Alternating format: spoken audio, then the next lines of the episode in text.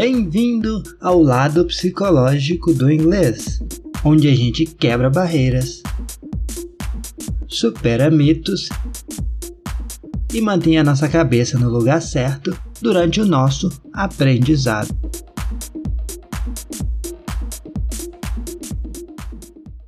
Olá, meus amigos! Tudo bom com vocês?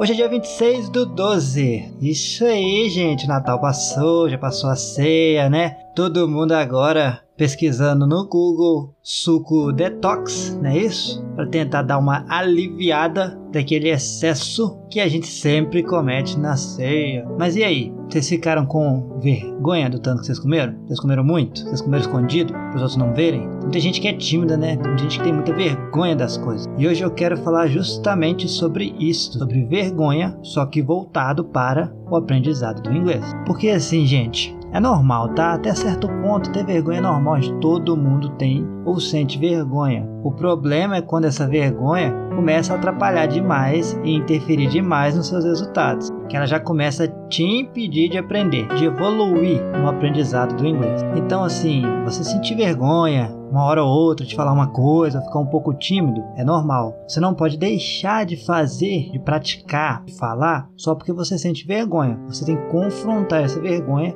e você tem que se expor. A partir do momento que você começa a se expor, você começa a diminuir, você começa a perder um, um pouco essa vergonha. Mas se você não encarar isso, você sempre vai desanimar, você não vai querer se expor. Ninguém gosta de se colocar numa situação onde você não se sente ali confortável. Ninguém gosta de se expor de uma maneira que talvez alguém vai rir, a uma piadinha, uma brincadeira. Só que são algumas coisas que a gente tem que parar e pensar aí quando a gente deixa de fazer algo que a gente sabe que é o certo por causa de vergonha, timidez, ou se alguém vai rir tudo. A gente tem que pesar na balança, gente. Primeiro, por que a gente está estudando? A gente não tem um objetivo ali? Esse objetivo não é mais importante do que o fato de que alguém talvez vai rir de você? Outra coisa, quem tá rindo ali de você? Quem tá estudando também, não é? Não é quem tá aprendendo? Então, assim, tá todo mundo no mesmo barco. É, a gente tem que parar de se importar um pouco com os outros. Ah. Se a pessoa vai rir, o problema é dela. Mas no geral, isso é uma coisa muito nossa, tá? De achar que, ai, vai rir porque eu tô falando errado. Porque isso é coisa, querendo ou não, de brasileiro, tá? Quando você vai para fora, quando você viaja, é, não tem muito esse negócio de, de certo ou errado. Você tá falando uma segunda língua e você tá se esforçando ali para comunicar. Então, a pessoa lá, ela talvez ela nem espera realmente que você vai ter um inglês fluente perfeito, né? Ela,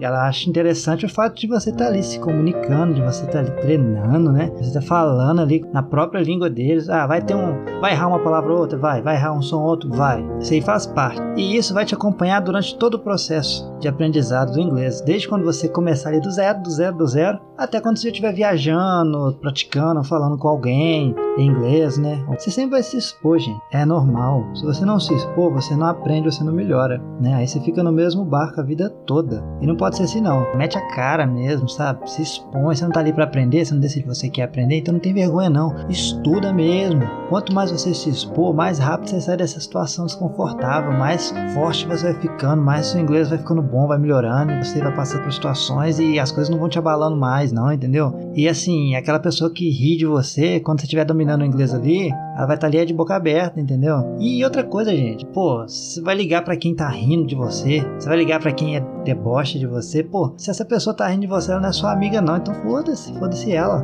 Pensa em você, pensa nos seus objetivos, entendeu? Quem não tá ali para te ajudar, quem não tá ali para somar contigo, então deleta e vai para frente, não deixa ninguém te atrapalhar, não deixa ninguém te segurar, não. Quando te pedirem para falar uma frase, quando te pedirem para praticar o inglês, quando te pedirem para falar em voz alta, fala, fala errado, e azar, sabe? Você tá ali para isso e você vai chegar num nível foda que você não tem vergonha, não tem medo de fazer as coisas. Tem certeza que você consegue, tem certeza, tá? É só ter coragem meter as caras e vambora. O inglês tá aí e tamo junto.